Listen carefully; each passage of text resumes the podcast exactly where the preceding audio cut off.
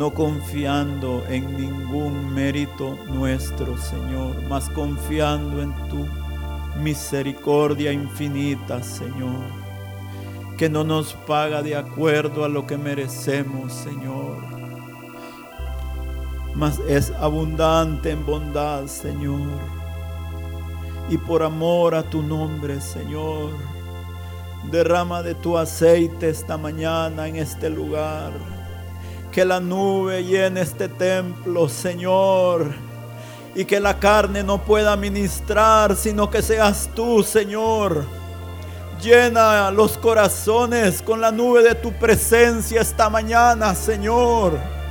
Por favor, por amor a tu nombre, confiando en tu misericordia, en tu gracia, Señor. Por amor a tu nombre, Señor, quebranta esta mañana los corazones que se han endurecido. Señor, quebranta los corazones endurecidos esta mañana. Sana los de amargado ánimo, Señor. Venda las heridas. Oh Padre, por favor, haz milagros y prodigios en medio de nosotros, Señor. Para que podamos decir grandes cosas ha hecho Jehová.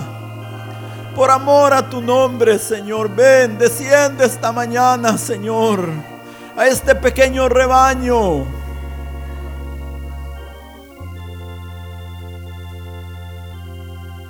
En tu nombre, Señor, en tu nombre. Amén. Pueden sentarse, hermanos.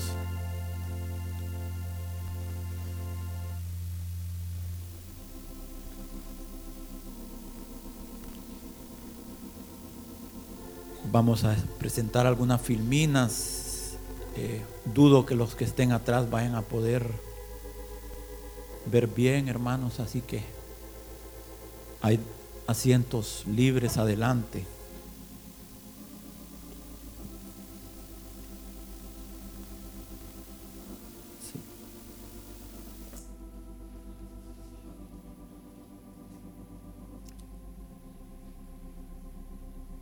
Esta mañana quisiera continuar con el tema que habíamos estado viendo las últimas veces que me ha tocado compartir y son las fiestas del Señor.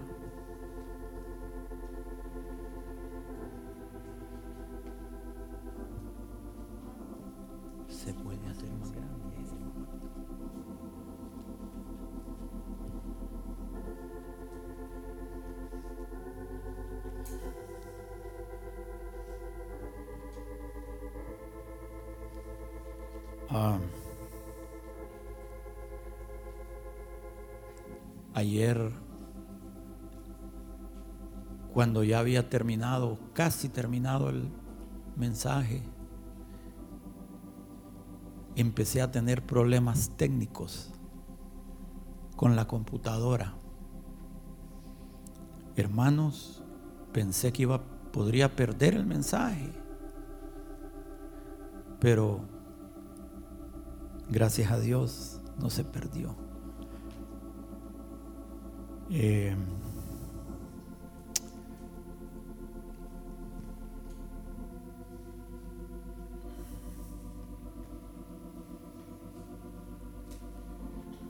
habíamos comenzado viendo las fiestas del Señor, hermanos, y quiero mostrarles este cuadro que lo había mostrado al principio para refrescar nada más, porque si no refrescamos se pierde la secuencia, la continuidad. Entonces, en este cuadro, este es el calendario judío, ¿sí? El nombre de los meses judíos. En este círculo interno son los meses nuestros y lo que el mes judío corresponde en nuestro calendario.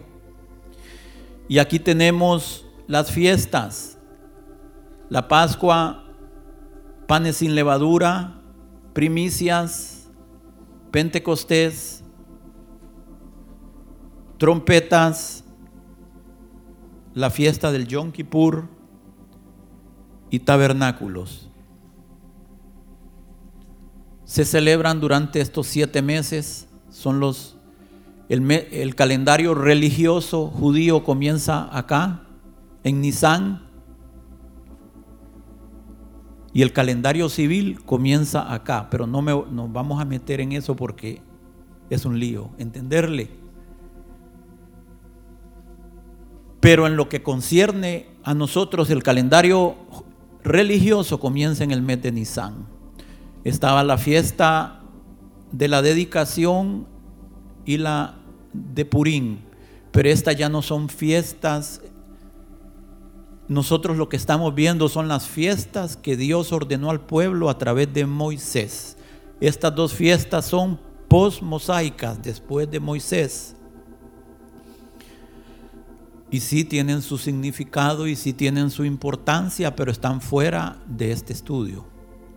Entonces, nosotros habíamos comenzado, hermanos, viendo la Pascua. Viendo la Pascua.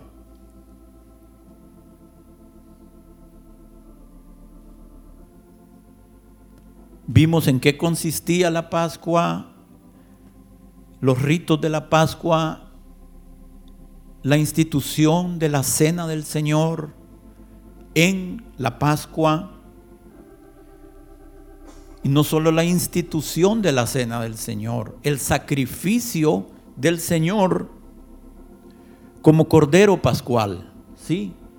Y esa sangre que era aplicada a esos dinteles es aplicada en nuestros corazones y esa sangre nos libra de la ira, de la ira con la cual Dios está irado con los pecadores.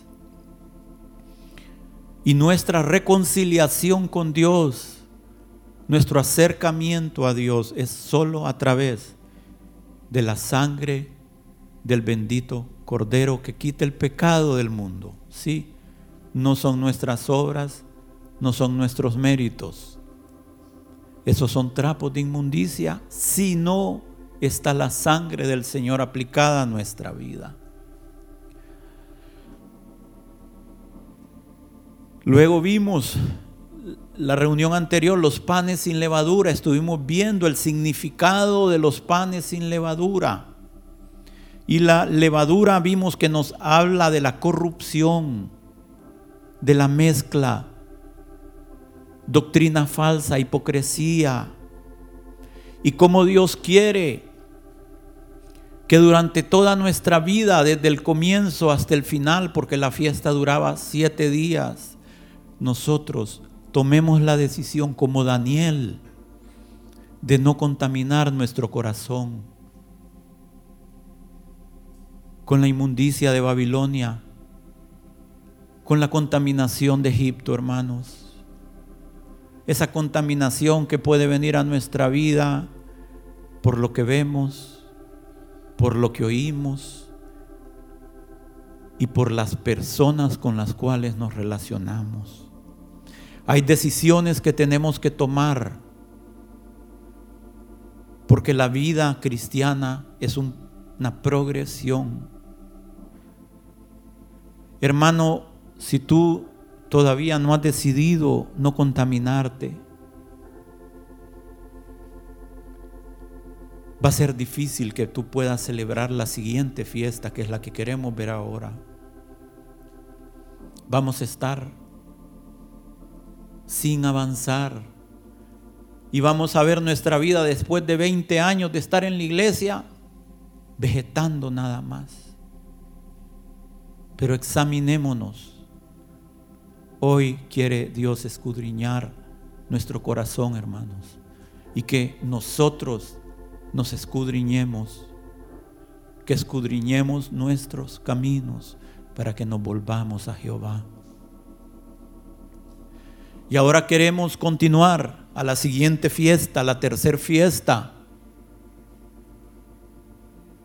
que es la fiesta de las primicias.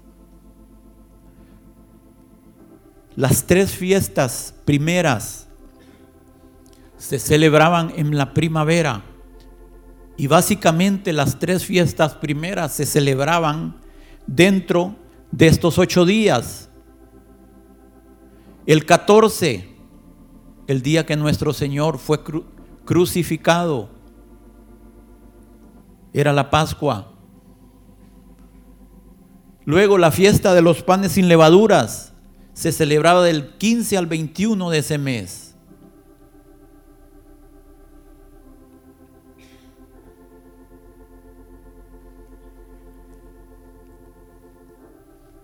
Ahora, esta fiesta que vamos a ver es la fiesta de las primicias. Pero tenemos que distinguir, hermanos, en Israel habían diferentes primicias. Esta fiesta se ofrecían las primicias de la cosecha de cebada, que era la primer cosecha que salía en el año. Miren, la institución de esta fiesta era para que en el templo los sacerdotes ofrecían las primicias de la cebada en representación de toda la nación. ¿Sí? En representación de toda la nación. Pero antes de entrar a ver en sí la fiesta, yo quiero darles una introducción sobre las primicias en general en Israel. Porque la nación como tal en esta fiesta presentaba esas primicias, pero Dios demandaba y Dios esperaba que cada familia y cada individuo como tal presentara sus primicias.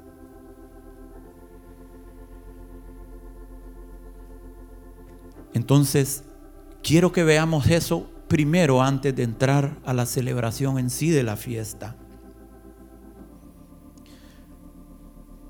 Tanto en esta fiesta de las primicias como en la siguiente, que es Pentecostés, se presentaban ofrendas de primicias. En la de, esta que se llama de primicias eran cebada. En Pentecostés se presentaban otras primicias.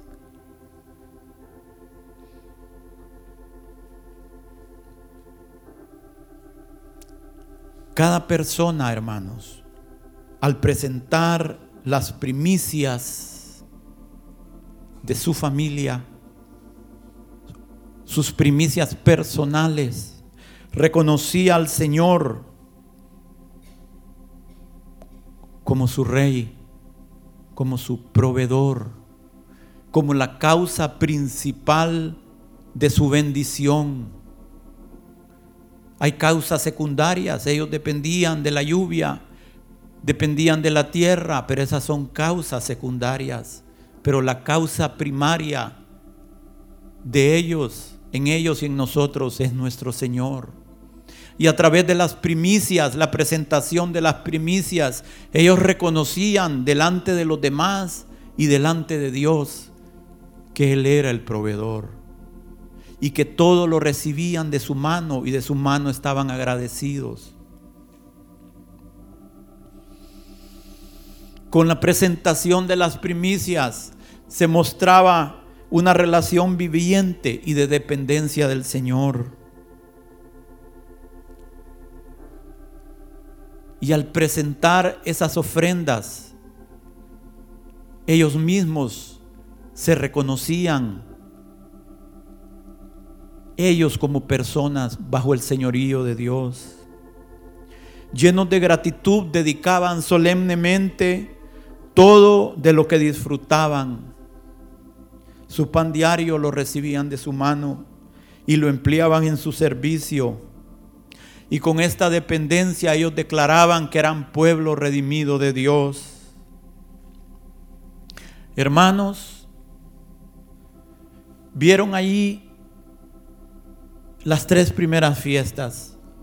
Eran en primavera. Acababa de pasar el, invierno. Al nomás entrar la primavera, Y cuando estaban acercando, acercándose el verano y empezaban a salir los primeros frutos, ya fuera de la tierra, como el maíz, como el trigo, como la cebada, o en los árboles, los frutos de los árboles, cada familia empezaba a prepararse para este servicio, para presentar sus primicias. Vamos a Deuteronomio 26 del 1 al 11. Cuando hayas entrado en la tierra que Jehová tu Dios te da por herencia y tomes posesión de ella y la habites, entonces tomarás de las primicias de todos los frutos que sacares de la tierra que Jehová tu Dios te da. Y las pondrás en una canasta e irás al lugar que Jehová tu Dios escogiere para habitar ahí su nombre. Y te presentarás al sacerdote que hubiere en aquellos días y le dirás, declaro hoy a Jehová tu Dios que he entrado en la tierra y que, que juró Jehová a nuestros padres que nos daría y el sacerdote tomará la canasta de tu mano y la pondrá delante del altar de Jehová tu Dios. Entonces hablarás y dirás delante de Jehová tu Dios. Un arameo a punto de perecer fue mi padre,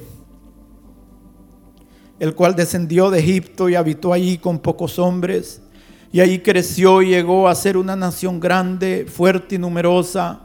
Y los egipcios nos maltrataron y nos afligieron y pusieron sobre nosotros dura servidumbre. Y clamamos a Jehová, el Dios de nuestros padres. Y Jehová oyó nuestra voz y vio nuestra aflicción, nuestro trabajo y nuestra opresión. Y Jehová nos sacó de Egipto con mano fuerte, con brazo extendido, con grande espanto y con señales y con milagros. Y nos trajo a este lugar y nos dio esta tierra, tierra que fluye leche y miel y ahora, he aquí, he traído las primicias del fruto de la tierra que me diste, oh Jehová. Y lo dejarás delante de Jehová tu Dios, y adorarás delante de Jehová tu Dios, y te alegrarás en todo el bien que Jehová tu Dios te haya dado a ti y a tu casa. Así tú como el levita y el extranjero que están en medio de ti. Entonces, hermanos, cuando venía la primavera, el padre de cada familia iba con su hijo al lugar donde ellos tenían sus sembradíos de trigo, de cebada, sus árboles frutales.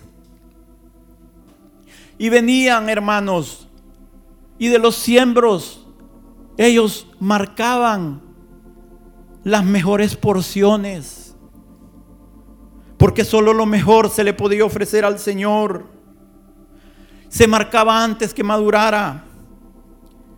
Ellos cada vez, hermanos, que iban al campo y miraban las marcas de la primicia, ellos estaban recordándose que todo aquello que iban a recibir ese año iba a ser por mano del Señor. Cada vez que miraban la marca de lo mejor de su tierra,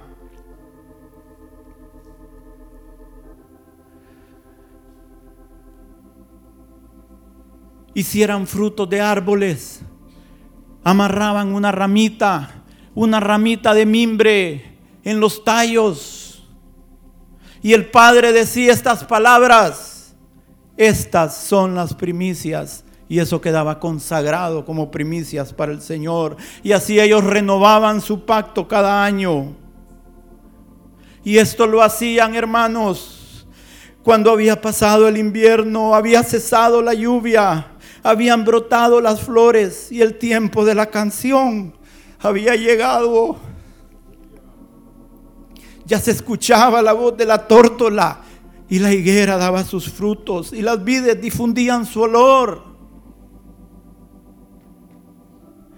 Y esta ceremonia para la separación de las primicias, cada familia podía hacerlo desde principio de primavera hasta el 25 de Kisleu, que era lo que corresponde con nosotros el mes de diciembre. Pero escuchen, escuchen, desde tiempos de David y de Samuel.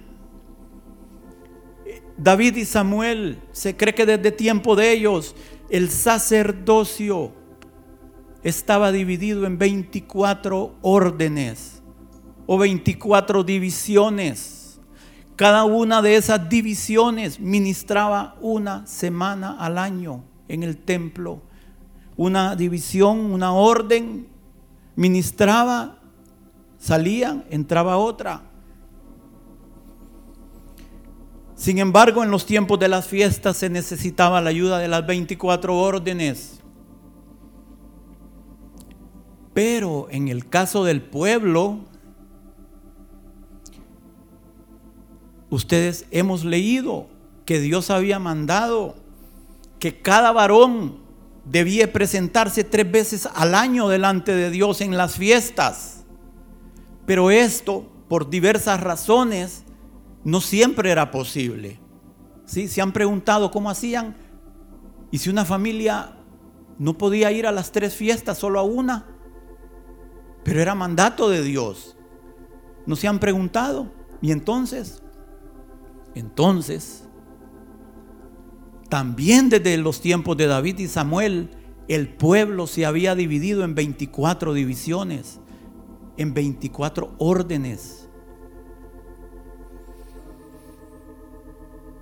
o turnos. Y estos turnos, estas divisiones eran representantes de toda la nación, de todo el pueblo. ¿Sí? Los 24 grupos de sacerdotes representaban al sacerdocio, pero los 24 grupos de estas divisiones representaban al pueblo delante de Dios. Entonces, si alguien no podía ir las tres veces al año, ellos estaban representados en esos hombres que sí estaban en el templo. a estos hombres que ministraban de parte del pueblo, que asistían en el templo, se les llamaba los hombres de la estación u hombres estacionarios. También se les llamaba los hombres de pie, debido a que ellos estaban de pie en el templo representando a todo Israel. Cuando alguien llegaba por primera vez al, templo, ellos servían como guía. Si había algo que hacer en el templo, ellos ayudaban. No en los oficios sacerdotales, pero en otros oficios. De ayudar a la gente, de guiar a la gente y de ser representantes de los varones de Israel delante de Dios.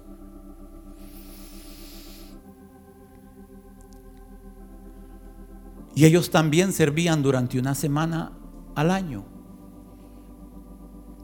Esto implicaba que la nación, para que esto se pudiera llevar a cabo, implicaba que la nación la dividían en 12 regiones, en 24 regiones o circuitos. Para la presentación de las primicias, de estas que acabamos de leer, de las primicias familiares o personales,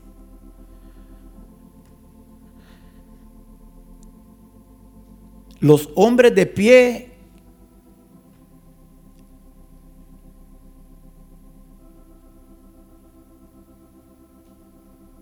En cada distrito de los 24 distritos o divisiones había un lugar que ellos escogían como capital de ese distrito.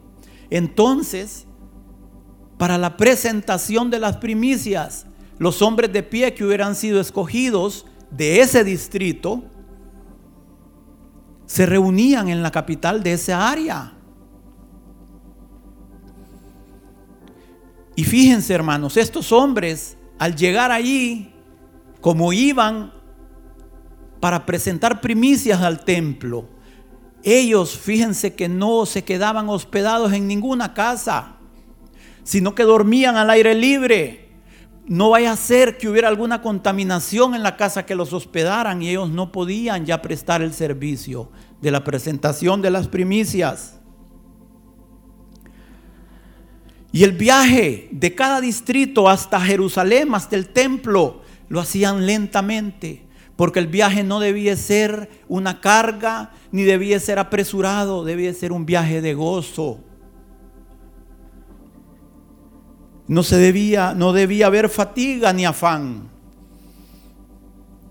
Y cuando se reunían, hermanos, ahí en la capital de, ese distrito, en el tiempo indicado, el líder, porque cada grupo, cada grupo de estos hombres de pie tenía un líder, el líder del grupo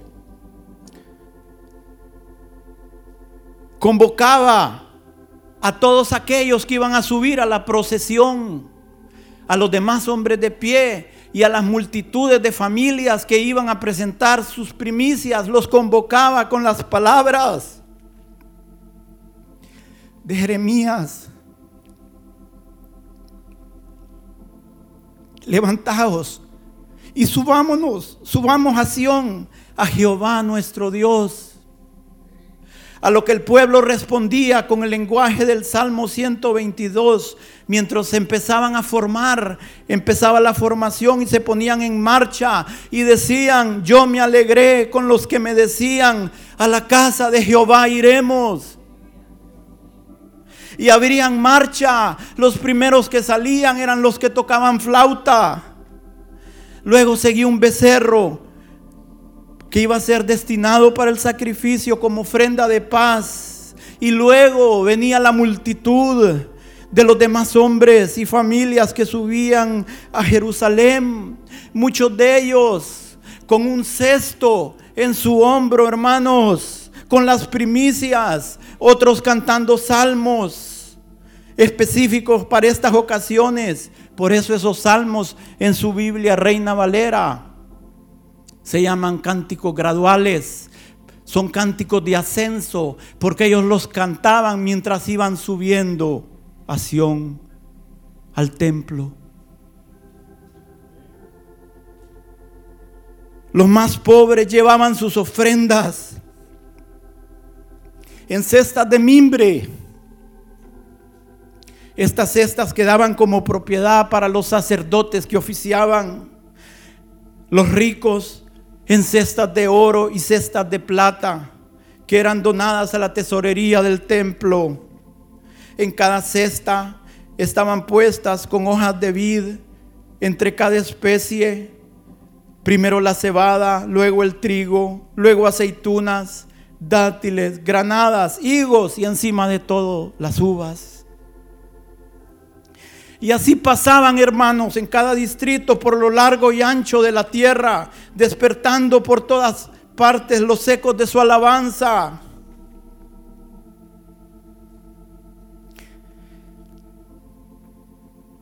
Y al llegar a Jerusalén, cantaban, nuestros pies estuvieron dentro de tus puertas, oh Jerusalén. Y un mensajero que había se había adelantado del grupo para anunciar su llegada a la ciudad. Hacía que salía una comisión del templo para recibirlos, constituida de sacerdotes, de levitas y tesoreros. Y en las calles de Jerusalén todos salían a recibirlos, a recibir a sus hermanos con estos gritos, hermanos de tal lugar, bienvenidos. Venís en paz, traéis paz y la paz sea con vosotros. Y al llegar al, al, templo, hermanos, independientemente de su condición o clase social, cada uno tomaba su cesto y lo ponía sobre sus hombros. Y subían cantando aquel himno apropiado del Salmo 140, a la 150, alabad a Dios en su santuario, alabadle en la magnificencia de su firmamento, alabadle por sus proezas, alabadle conforme a la muchedumbre de su grandeza, alabadle al son de bocina, alabadle con salterio y arpa, alabadle con pandero y danza, alabadle con cuerdas y flautas, alabadle con címbalos resonantes, alabadle con címbalos de júbilo, todo lo que respire, alabe a Jehová. Y al entrar en los atrios del templo, los levitas estaban cantando el Salmo 30. Te glorificaré, oh Jehová, porque me has exaltado y no permitiste que mis enemigos se alegraran de mí. Y cantaban el Salmo. Primero se presentaban los pichones y las tórtolas que colgaban de los cestos como holocaustos. Luego cada quien presentaba lo que traía en su canasta. Y al presentar sus ofrendas, sus primicias, hacía la siguiente declaración. Declaro hoy a Jehová tu Dios que he entrado en la tierra que Jehová juró a nuestros padres que nos daría. Con estas palabras tomaba el cesto de su hombro y lo bajaba. Y el sacerdote ponía sus manos debajo de él y lo mecía. El mecimiento era,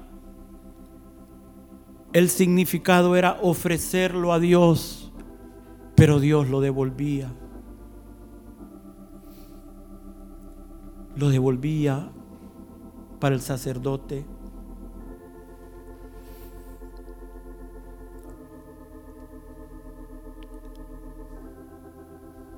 Luego el que ofrecía declaraba lo siguiente, un arameo a punto de perecer fue mi padre, el cual descendió de Egipto y habitó allí con pocos hombres, y ahí creció y llegó a ser una nación grande y fuerte y numerosa.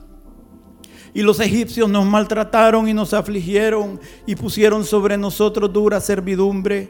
Y clamamos a Jehová nuestro Dios, Dios de nuestros padres, y Jehová oyó nuestra voz y vio nuestra aflicción, nuestro trabajo y nuestra opresión. Y Jehová nos sacó de Egipto con mano fuerte, con brazo extendido, con grande espanto y con señales y milagros, y nos trajo a este lugar y nos dio esta tierra tierra que fluye leche y miel. Y ahora aquí he traído las primicias del fruto de la tierra que me diste, oh Jehová. Luego ponía el cesto al lado del altar y se postraba sobre su rostro para adorar. Y después salía.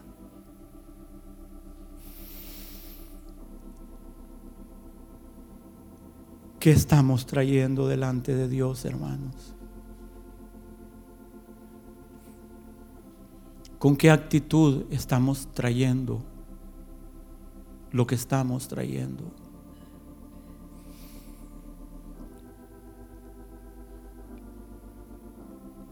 De esta forma cada familia ofrecía sus primicias en Israel. Ahora esto, teniendo esto como introducción,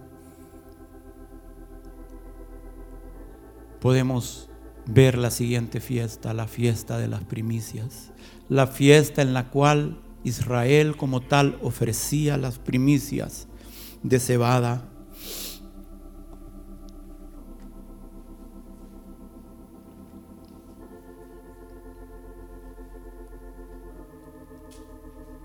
Vamos a Levítico 23, 10 al 14.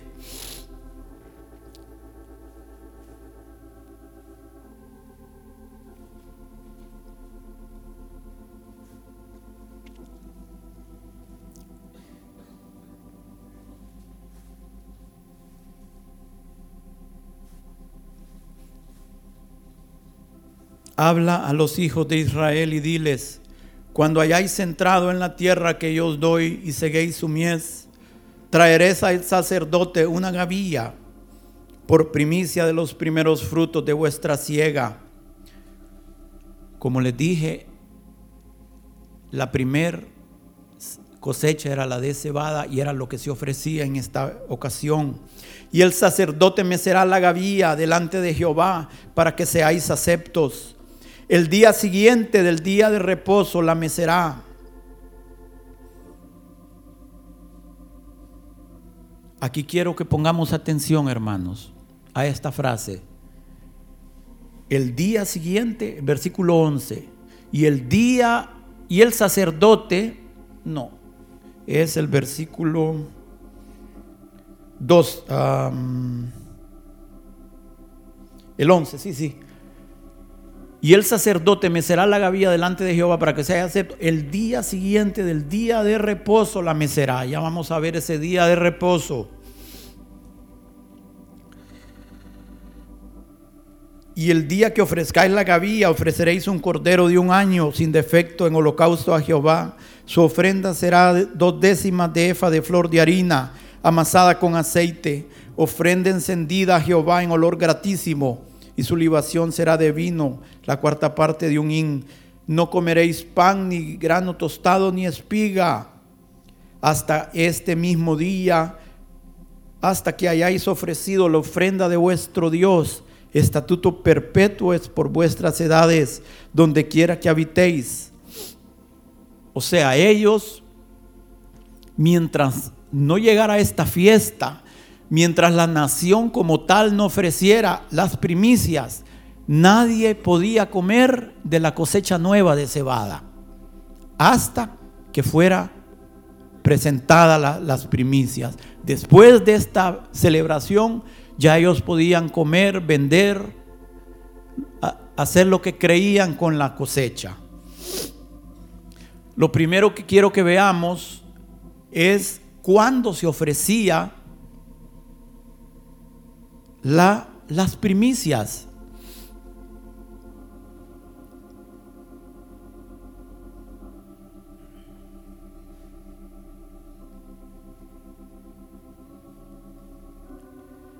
Miren, él, la Pascua era el 14. Luego estaba los panes sin levadura, que eran del 15 al 21.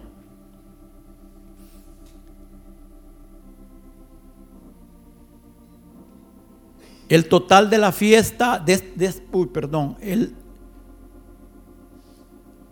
el total de estas dos fiestas eran los ocho días.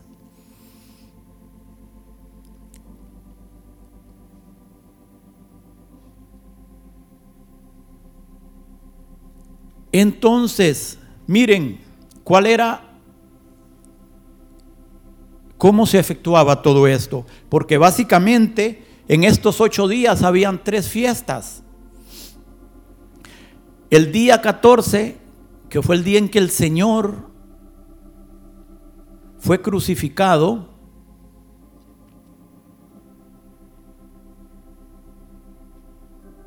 perdón,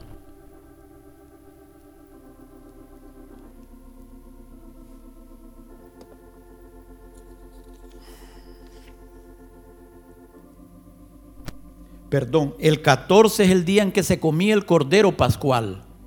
¿Sí? Aquí fue la institución de la cena del Señor. El 15 fue el día en que el Señor fue crucificado. Entonces, esta fiesta, hermanos, el día 14, ellos, el día que se comía el cordero pascual,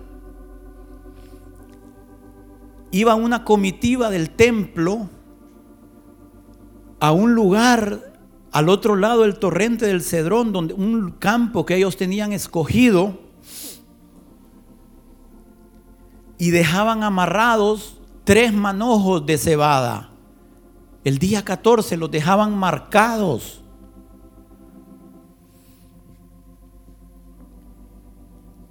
Sin cortarlos. El día 15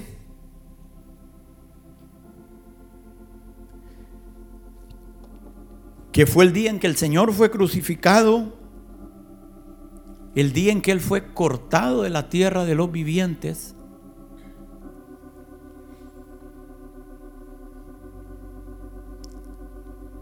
Escuchen, qué interesante esto, hermanos. Él fue crucificado. Y cuando él murió, José de Arimetea fue a Pilatos a pedirle el cuerpo del Señor. Y Pilatos accedió. Saben que en ese mismo momento en que el Señor estaba siendo bajado de la cruz, en ese día que Él fue cortado de la tierra de los vivientes, en ese momento del templo estaba saliendo una ruidosa multitud seguida por unos delegados del Sanedrín afuera de la ciudad. Una multitud de miles de personas. Y atravesaban el valle del Cedrón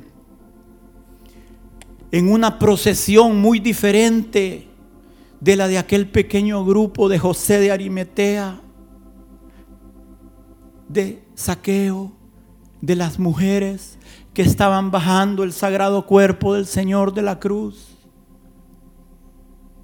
Hermanos, nadie los molestó, nadie se metió con ellos, nadie los estorbó, todo el mundo estaba en la celebración. ¿Entienden? Los sacerdotes, el pueblo, todo el mundo estaba en la celebración de esta fiesta. Y aquel pequeño grupo estaba bajando a su maestro para irle a dar las últimas honras a su sagrado cuerpo. Por eso nadie se metió con ellos.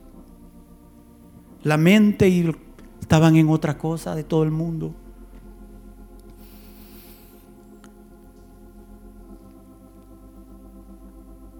La comitiva, la comitiva que venía del templo consistía de representantes del Sanedrín y tres hombres. Cada uno llevaba una hoz en la mano y una cesta o canasta. Y una gran multitud de personas iban como testigos. Y cuando llegaban al lugar designado, ¿se acuerdan? Ellos habían marcado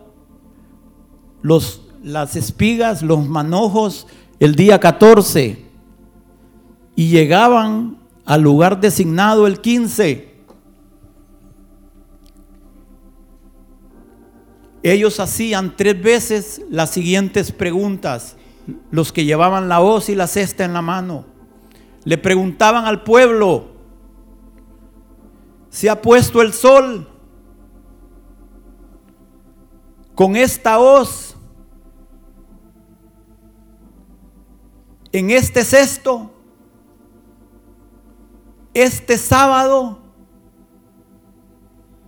cuando se refiere a sábado, hermanos, no se refiere a nuestro sábado.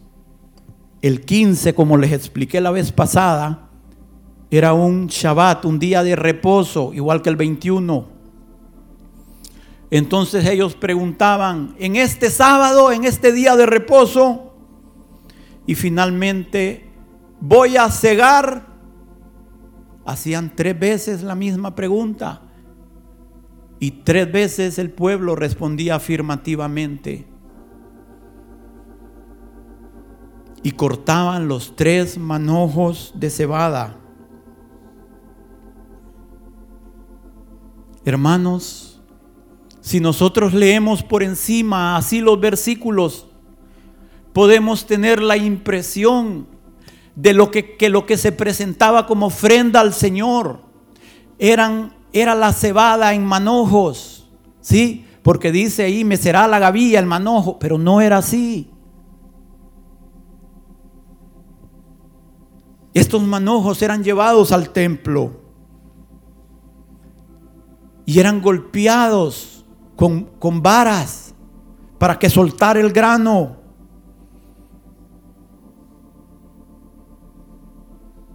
Luego los granos eran tostados en el fuego, en una sartén con agujeros, de modo que cada grano pudiera ser tocado por el fuego.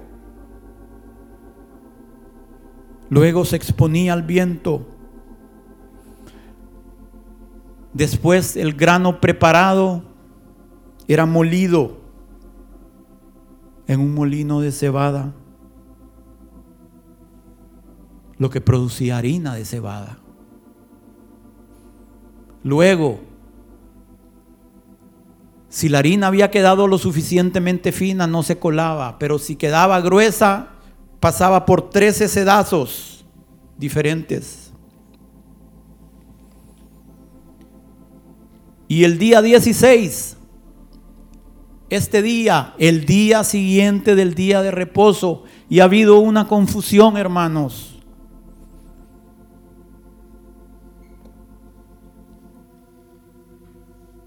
Ha habido una confusión porque grupos judíos, por ejemplo los saduceos, interpretaban como que la presentación debía hacerse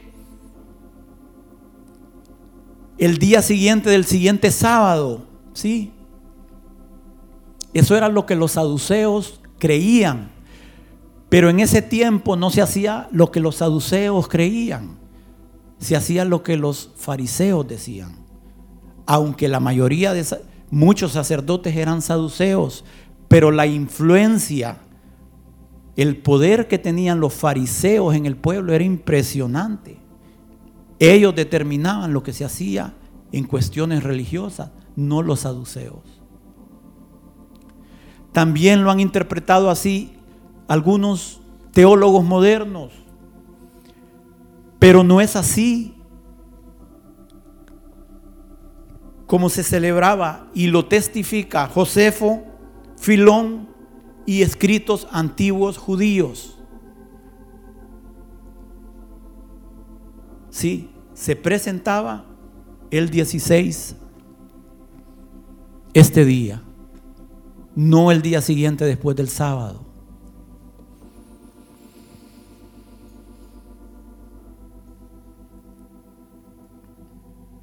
Esa harina se mezclaba con aceite y encima se le ponía un poco de incienso. Se mecía delante del Señor en el templo el 16 y se presentaba al Señor. Después de esto, la cosecha se podía vender, comprar, comer. ¿Por qué era importante la presentación de esto, hermano? Vamos al Levítico 23:11.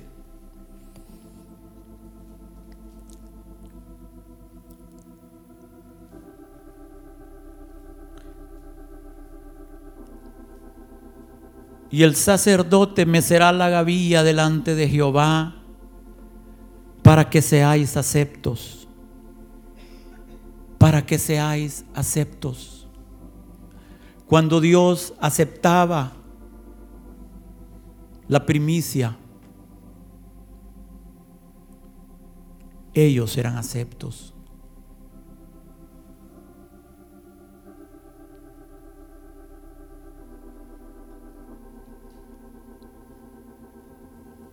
Hermanos, vamos a Jeremías, 20, Jeremías 2, del 2 al 3. ¿Quiénes son esas primicias para Dios? Anda y clama a oídos de Jerusalén diciendo, así dice Jehová, me he acordado de ti, de la fidelidad de tu juventud, del amor de tu desposorio, cuando andabas en pos de mí en el desierto, en tierra no sembrada, santo era Israel a Jehová, primicias de sus nuevos frutos. Todos los que le devoraban eran culpables, mal venía sobre ellos, dice Jehová. Hermanos, el pueblo de Israel, así como el, la Pascua, simbolizaba la salida de ellos, fue el medio para que ellos salieran de Egipto. Cuando ellos cruzaron el Mar Rojo, ellos se volvieron en primicias para Dios se convirtieron en los primeros frutos. La nación de Israel vino a ser primicias para Dios. Hermanos, pero el cumplimiento de cada fiesta, de cada una de las siete fiestas, el objetivo principal es señalar a aquel por medio de quien toda la palabra tiene su cumplimiento, al Señor Jesucristo. Porque todos los profetas han hablado de Él. Todo lo señala Él. Todo.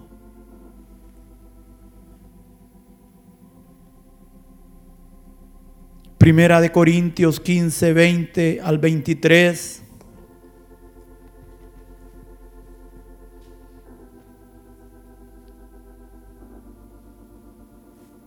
Mas ahora Cristo ha resucitado de los muertos, primicias de los que durmieron es hecho. Porque por cuanto la muerte entró por un hombre, también por un hombre la resurrección de los muertos. Porque así como en Adán todos mueren, también en Cristo todos serán vivificados. Pero cada uno en su debido orden, Cristo las primicias, luego son los que son de Cristo en su venida. Hermanos, lo importante es que Cristo, Él se presentó como primicias Hermanos, ¿cómo se convirtió Él en nuestras primicias? ¿Cómo llegó a ser Él nuestras primicias?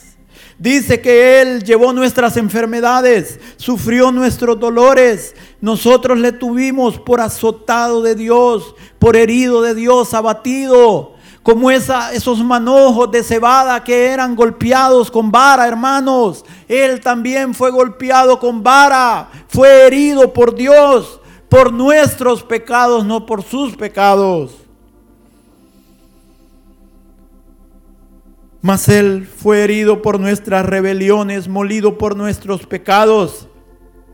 El castigo de nuestra paz fue sobre Él y por su llaga fuimos nosotros curados. Todos nosotros nos descarriamos como ovejas, cada cual se apartó por su camino, mas Jehová cargó en él el pecado de todos nosotros.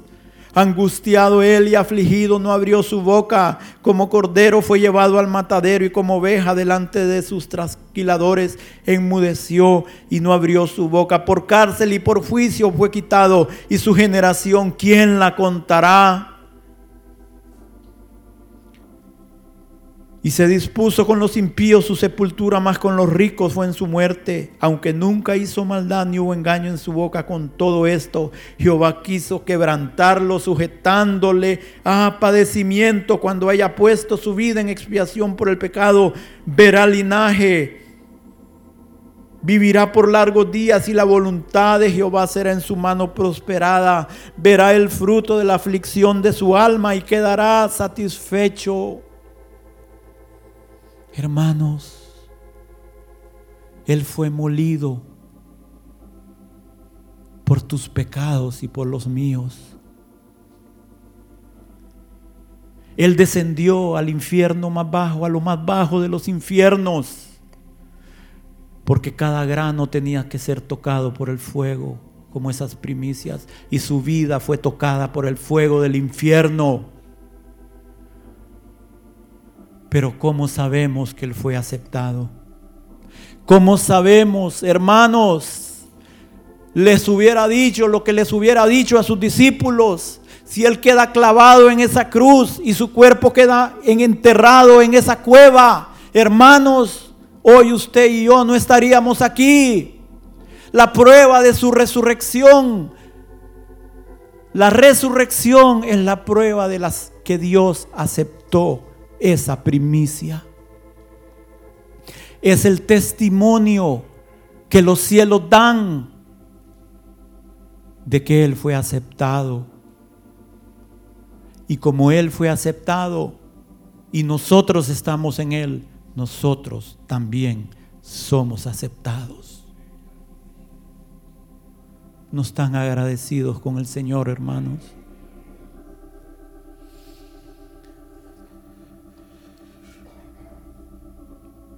Pero hermanos, y aquí es donde Dios quiere empezar a escudriñarnos, hermanos. El hecho de que Él haya sido acepto y de que por Él nosotros seamos aceptos, ahí no termina la cosa. Porque Dios de nosotros también espera los primeros frutos así como cada israelita, como cada familia iba en esas procesiones con sus cestos, con gozo y alegría, hermanos, para llevar las primicias delante de Dios, con gozo y alegría. Así nosotros debemos andar nuestra vida cristiana, hermanos, con los frutos de nuestras primicias, con los frutos del Espíritu que Dios espera ver en nosotros No podemos subir al templo con las manos vacías. Nadie llegue a mi templo con las manos vacías, decía el Señor, porque por muy pobre que sean, aunque sea una tórtola podían ofrecer, aunque sea un palomino.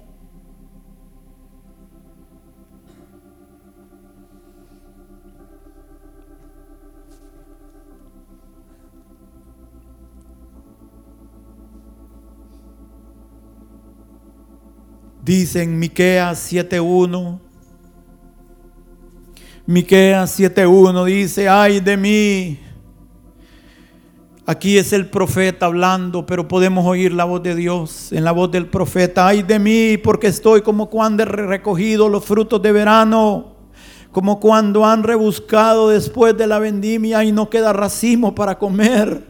Y dice Dios, mi alma deseó los primeros frutos porque lo único que podía haber en el pueblo era rebelión y perversidad, y andaban tras las locuras de su corazón, y no había uno que buscara a Dios, y Dios estaba esperando ver los primeros frutos, hermanos.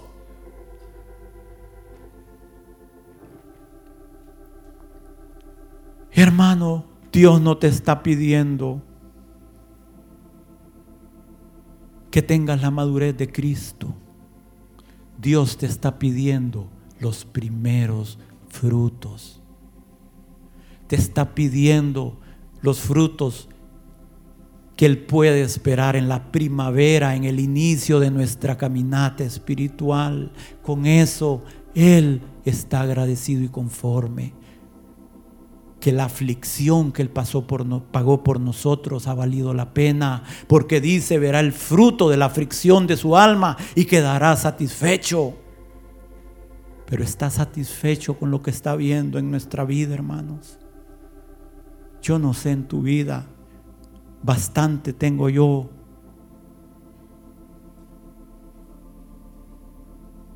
para examinar mi propia vida.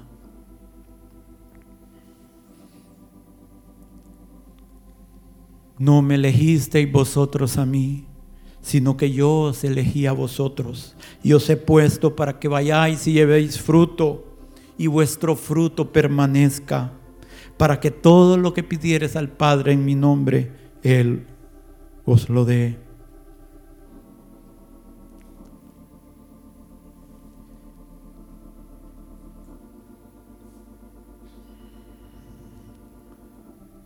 Hermanos,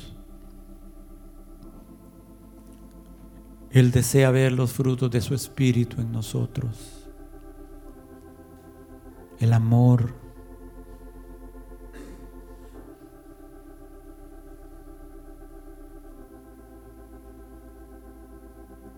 Los demás frutos. La cosa es que para que el grano lleve fruto, debe caer en tierra y morir, ¿no? ¿Sí? Caer en tierra aterrado, en oscuridad. ¿No es cierto que a veces cae sobre nosotros grandes tinieblas y no sabemos qué está pasando? Como cuando Dios le habló a Abraham de su descendencia, dice que cayó sobre él unas grandes tinieblas. Pero el fruto debe caer. Lo que pasa es que no nos gusta caer. Queremos siempre estar arriba. No nos gusta descender.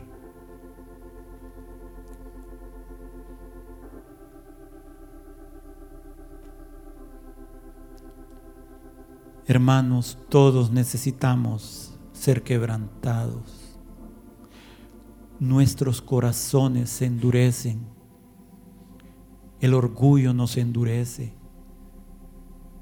La posición nos puede endurecer. El conocimiento nos puede ensoberbecer.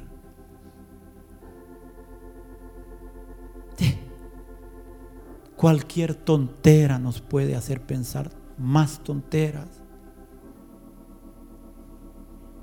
O usted no, hermanos, discúlpeme que yo sea diferente.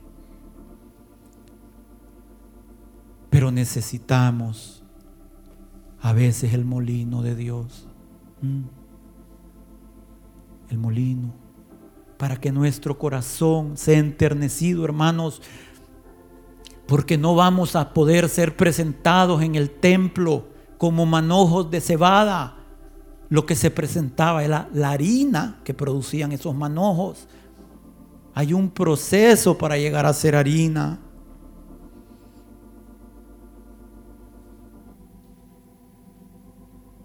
Porque la disciplina al presente no parece ser causa de gozo, sino de tristeza. Pero después da fruto apacible de justicia a los que en ellas han sido ejercitados. ¿sí?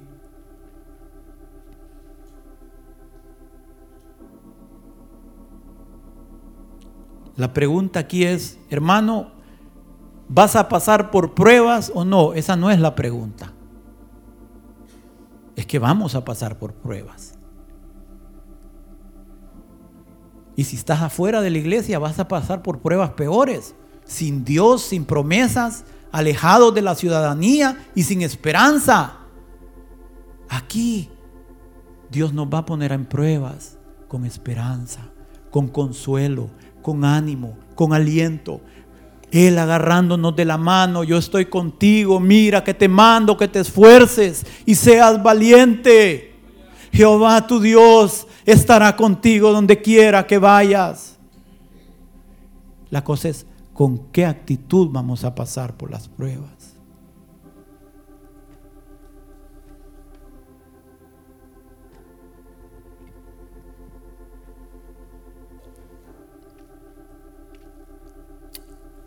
Tengamos cuidado, no sea que la amargura llene nuestros corazones. No somos víctimas, hermanos, somos hijos. Y si hijos, también herederos.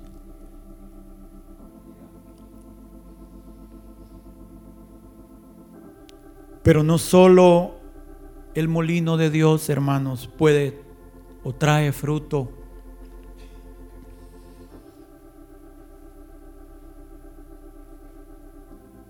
sino que encuentros con Él, su presencia.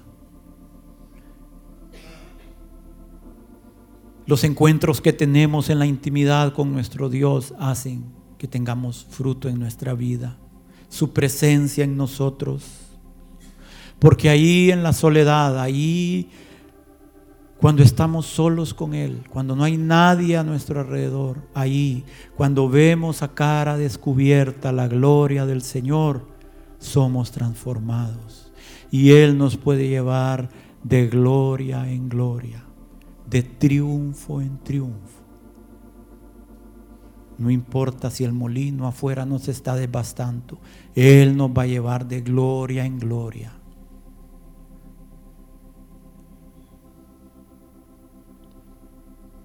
Porque aún no se ha manifestado lo que hemos de ser, pero sabemos que cuando Él se manifieste, entonces le veremos como Él es y seremos semejantes como Él es.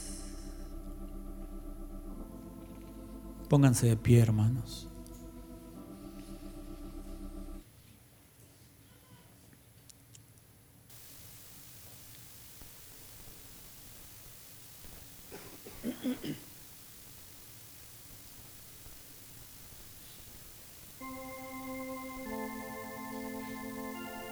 Y después miré, y he aquí, el Cordero estaba en pie sobre el monte de Sión, y con él 144 mil, que tenían el nombre de él y el de su padre escrito en la frente.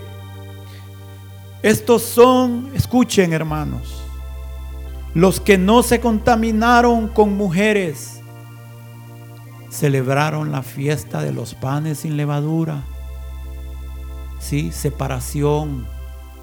No se contaminaron con mujeres, pues son vírgenes, vírgenes, otros amores. Estos son los que siguen al Cordero por donde quiera que va. Estos fueron redimidos de entre los hombres como primicias para Dios y para el Cordero. Hermanos, no nos conformemos con quedarnos en la Pascua. No nos alegremos con quedarnos con los rudimentos de la vida cristiana. Avancemos, avancemos juntos de la mano del Señor en esta progresión espiritual que Dios tiene para cada uno de nosotros hasta que cada uno pueda llegar a la estatura del varón perfecto.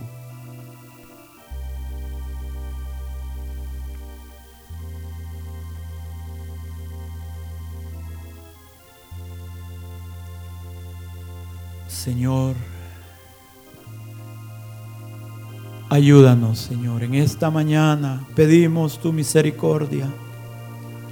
Padre, aumenta nuestra fe. Aumenta nuestra fe. Que veamos lo invisible. Que creamos lo que tú nos has dicho, Señor. Que avancemos, que no nos apartemos ni a diestra ni a siniestra, Señor. Que nuestros pies no se salgan del camino, sino que nuestras rodillas sean afirmadas. Que llevemos los frutos, Señor, de las primicias. Padre, delante de ti en nuestros hombros para presentarlos con gozo y alegría, Señor, como Abel, no como Caín, Señor. Oh Padre, porque tú recibes el fruto si recibes la vida, Señor. Que nuestra vida primero te sea agradable, para que tú recibas también los frutos de nuestra vida, Señor. Ayúdanos en este día a renovar nuestro pacto contigo, Señor. Padre, renueva nuestras fuerzas. Que levantemos las alas como las águilas, Señor. Que podamos correr y que no nos cansemos. Renueva las fuerzas, Señor, como las del búfalo. Úngenos con tu aceite fresco este día, Señor. Derrama de la gloria de los cielos en tu pueblo. Llena tu templo otra vez con el poder de tu Espíritu, Señor. Llena de gloria esta casa.